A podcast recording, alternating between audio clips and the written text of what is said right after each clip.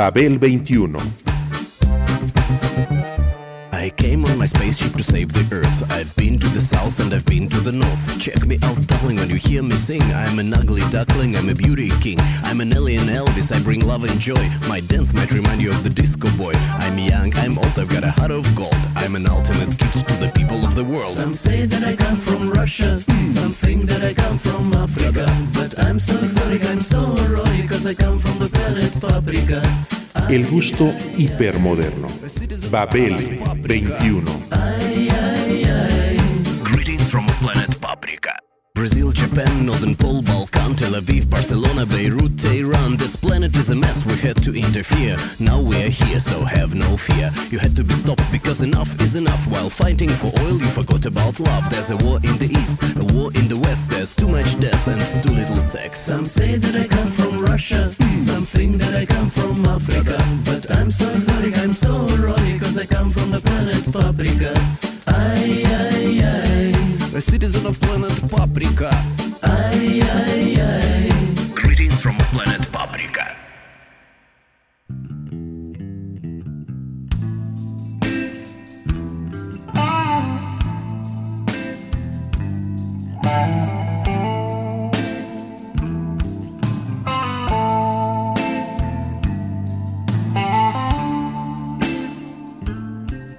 Emisión que festeja los 200 años de Silent Night, Holy Night, tema popular que se canta en 300 idiomas y en muchos dialectos en el mundo.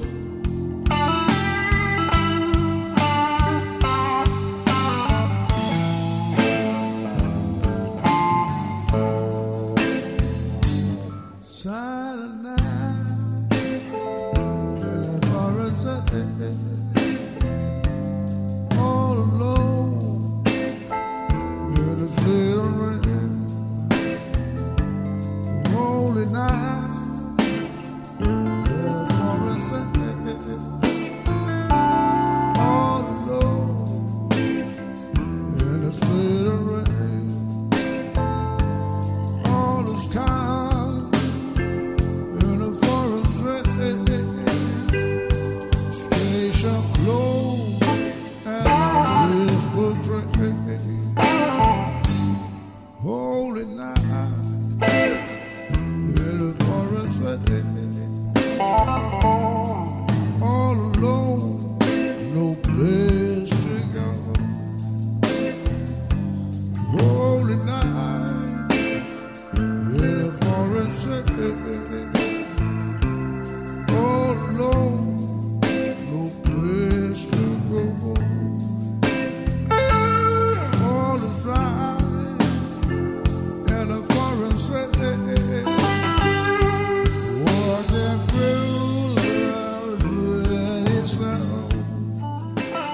En toda historia que se precie, debe haber por lo menos un muerto. En esta puede haber habido muchos, pero el único fallecimiento seguro fue el de un órgano, y eso sucedió hace 200 años. Esa muerte suscitó todos los siguientes acontecimientos en los que estuvo involucrado un periodista, una mujer vestida de amarillo y cuatro ciudades. Este relato comienza cuando la revista para la cual trabajaba Ulises Club le encargó un artículo de época de 5.000 caracteres para cerrar la edición de fin de año. Envía por email el tema y lo que vayas a necesitar. Tienes dos días para entregarlo. Un típico bomberazo, pensó Ulises. Seguro los demás colaboradores, precavidos, ya se habían largado de vacaciones. Él no tenía planes. Su penúltima novia lo acababa de abandonar y su humor no estaba para festejos. Así que el asunto aquel lo distraería al menos por un rato. Pero, ¿cuál sería el tema?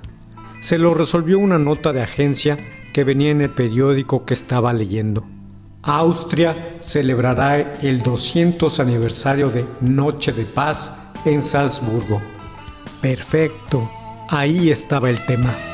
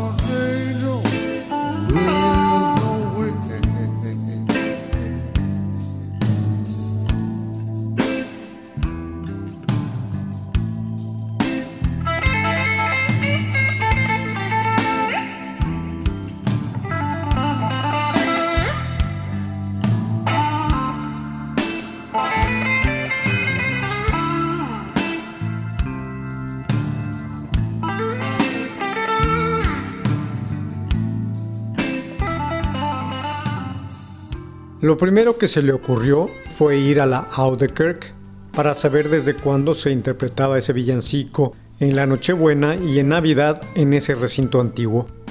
No encontró al organista en jefe, se le esperaba hasta el día siguiente por la tarde. Pero si le interesa el asunto, puede hablar con el anticuario que presta una copia para que se interprete en este órgano, le dijo el encargado del templo. Aquel instrumento era el gran órgano que se armó dentro de la iglesia en 1724.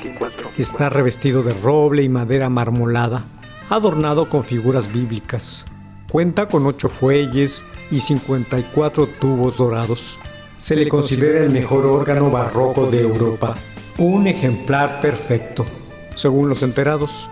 Solo se toca en ocasiones especiales. Club llegó a la dirección proporcionada. La tienda estaba en una calle del edificio de la Heineken Experience, en el barrio de Pipe. El anticuario era un hombre mayor que aparentaba unos maltratados 70 años u 80, quizá. En ese momento atendía a una atractiva mujer vestida con un llamativo abrigo amarillo que hojeaba un libro. Clu se presentó y le dijo a qué iba.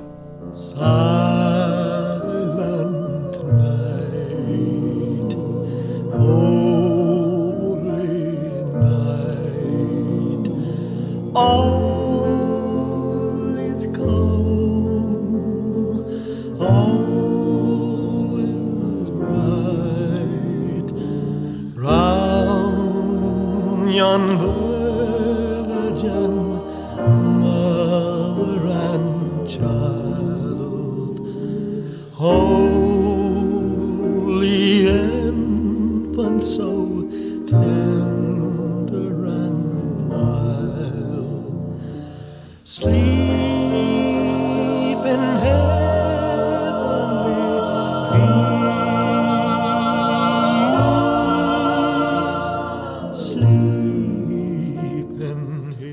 De la tienda se disculpó con ella, lo pasó a su oficina y le dijo que estaría con él en unos minutos.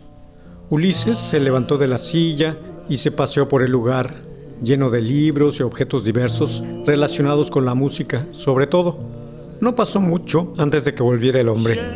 Es curioso, nunca pensé que a alguien le importara esa microhistoria de la pieza. Y hoy, en el mismo día, aparecen dos personas interesadas en ello, comentó el anticuario. ¿En cuál revista aparecería esta información? preguntó. Clu le dio el nombre. Magnífico. Entonces tengo una exclusiva para usted. Es algo que se conservará en las hemerotecas y en internet como algo serio. Magnífico, repitió.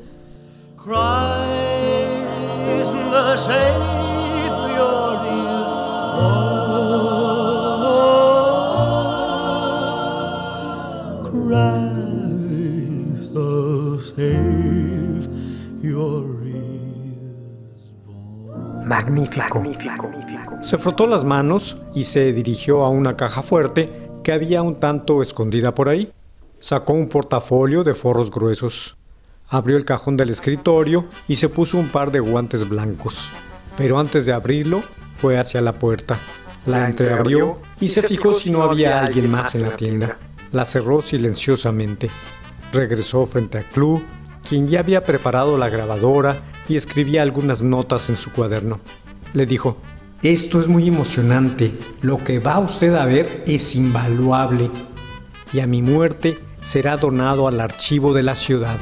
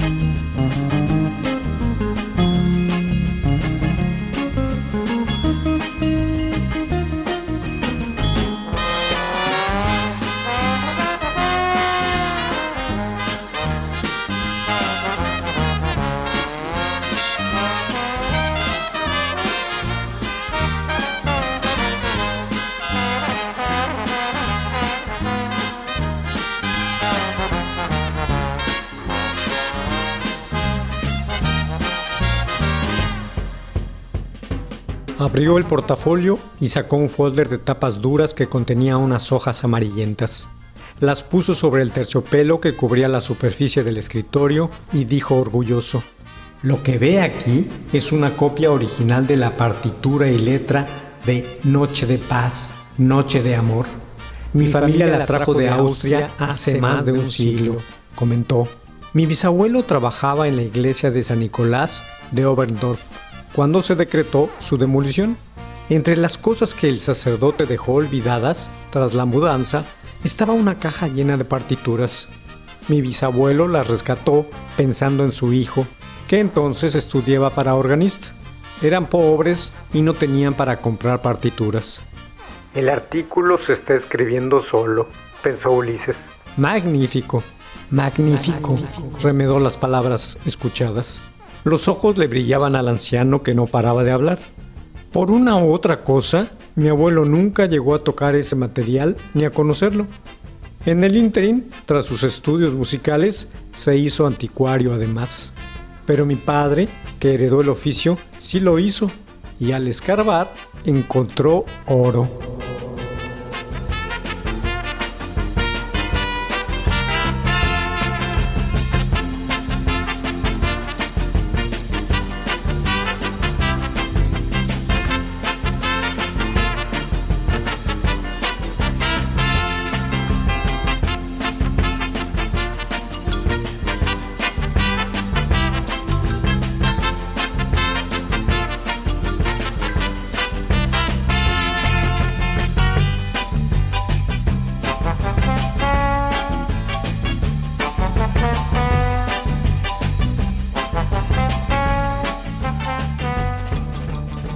En el fondo de aquella caja apareció una copia de Noche de Paz, Noche de Amor, hecha al mismo tiempo que el original. Es decir, el documento databa de 1818. En la indagación, mi padre se enteró que Joseph Moore, un sacerdote austriaco de la parroquia de Maria Pfarr, Santa María, escribió la letra un par de años antes, pero no la interpretó porque el órgano del lugar se había descompuesto irremediablemente. Había fallecido el pobre, dijo triste el anticuario.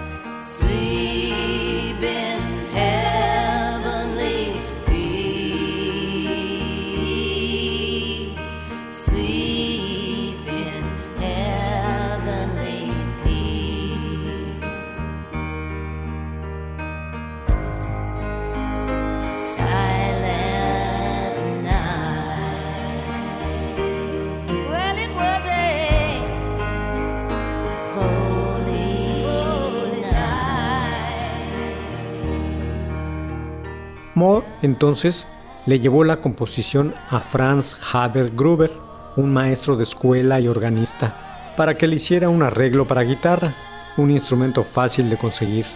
De esta manera, la primera vez que se escuchó el tema fue el 24 de diciembre de 1818 con una guitarra acompañando al coro de la parroquia. Ahí se tocó y cantó localmente durante más de una década hasta que otro músico la interpretó durante un festival navideño en Leipzig en 1833. De tal lugar partiría para el resto del mundo.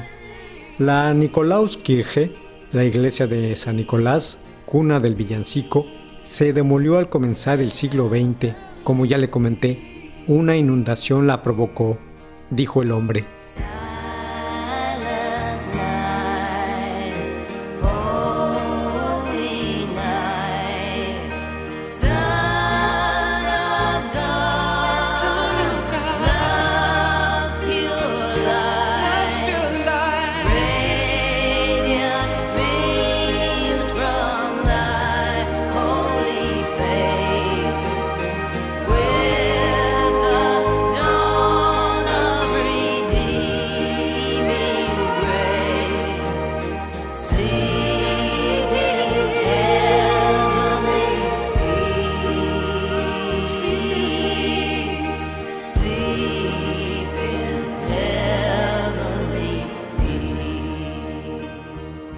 Le voy a contar un secreto, añadió luego de una pausa.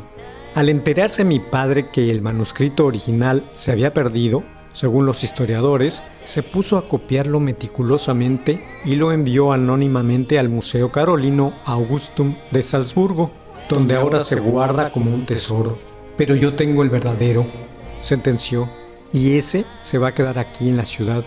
Desde que comenzó el siglo XX, mi padre y luego yo le hemos facilitado una fotocopia a la Audekerk para que la pieza sea interpretada durante dos noches en el gran órgano, al término de los cuales nos la devuelven y así cada año, finalizó.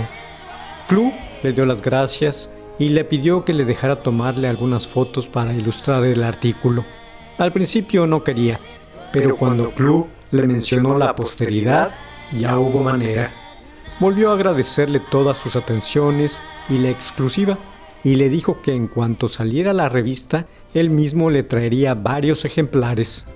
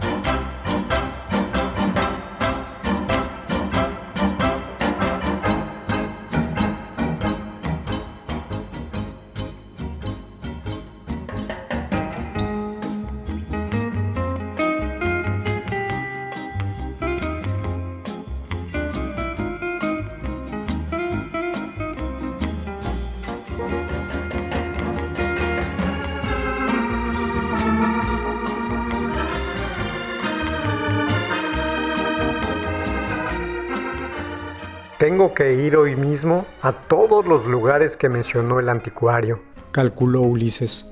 Tomaré más fotos, algunas notas más y el artículo quedará listo para mañana en la noche. Fue a su casa, abrió la computadora y envió el mensaje al editor solicitando viáticos para ir a tres lugares en Austria. Para evitar algún reparo, le mencionó lo de la Scoop exclusiva. Quedó aprobado. Compró el boleto de avión más próximo imprimió su pase de abordar, hizo la reservación en un hotel cercano al museo y la cerró. Guardó la computadora, la cámara, alguna ropa en su mochila y salió disparado rumbo al aeropuerto.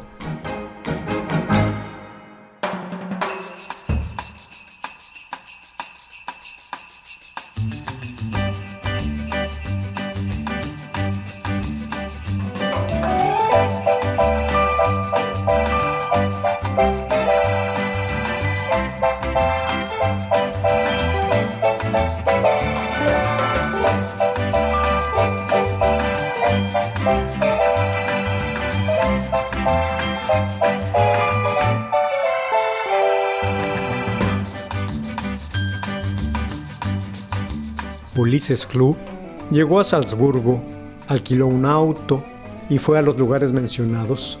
Entrevistó a dos, tres personas, tomó fotos y notas y buscó el hotel. Por la mañana escribiría el artículo tranquilamente y lo enviaría por la tarde, justo a tiempo y en forma, como solía repetir el editor. Para darse un merecido descanso, Ulises bajó al bar del hotel Pidió que le llevaran un whisky a su lugar, buscó un buen asiento y se sentó a leer el periódico que llevaba consigo. En eso estaba cuando escuchó el Buenas noches, en inglés de la mujer vestida con un abrigo amarillo y con un acento indefinido. Probablemente rusa, se dijo Ulises.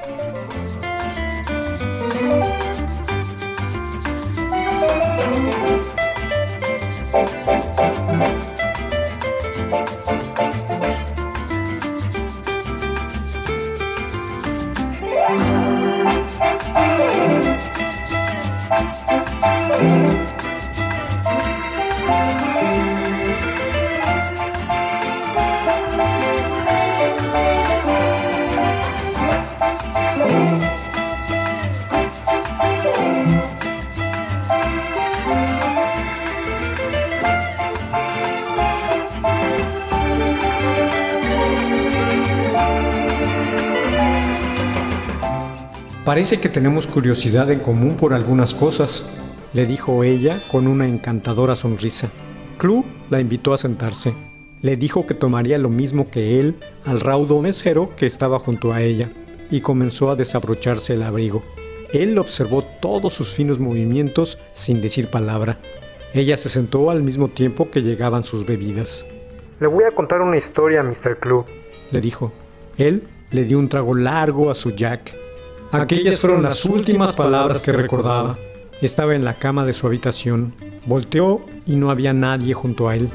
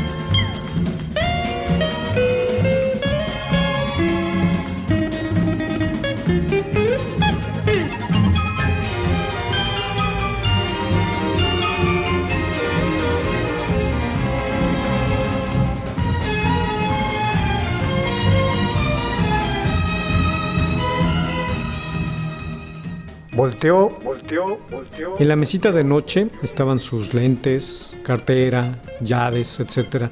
Se levantó con un fuerte dolor de cabeza. Ahí estaba su mochila, su ropa, el pasaporte, el pase de abordar, pero, faltaban la cámara y la computadora. Preguntó en la recepción por una mujer vestida de amarillo.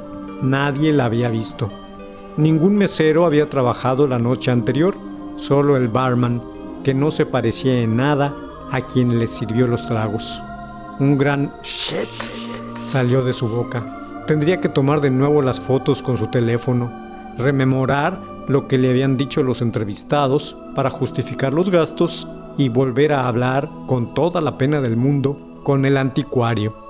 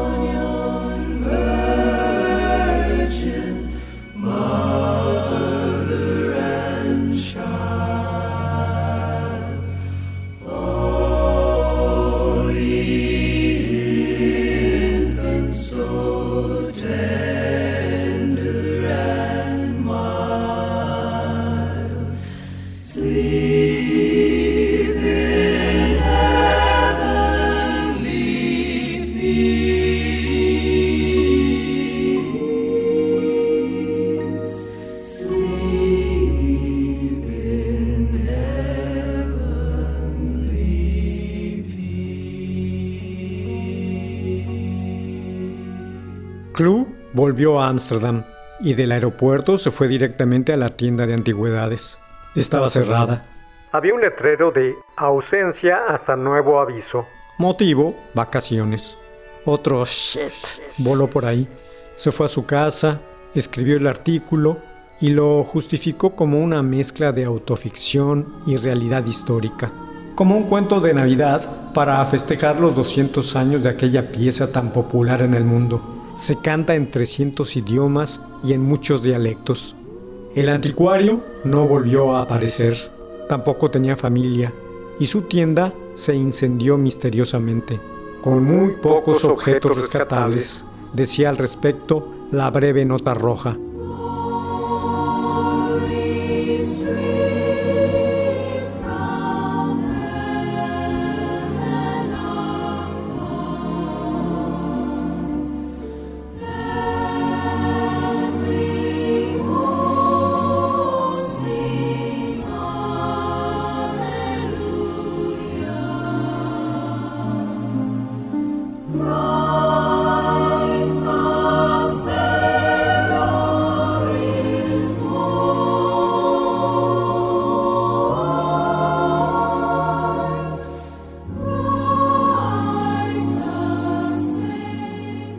Noche de paz, Noche de amor, se interpretó como todas las noches buenas desde hacía más de un siglo, con las copias en el atril del gran órgano.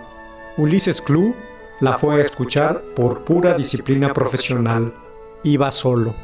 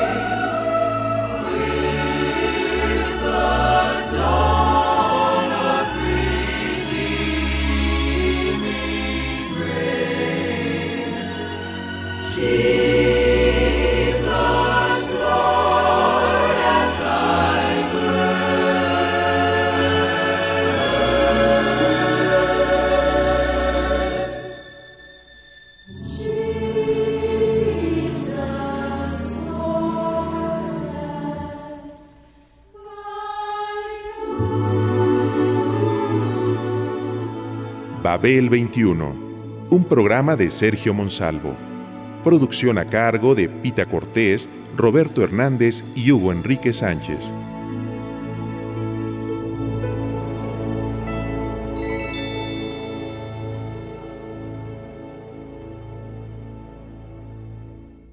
Mil sesenta AM Radio Educación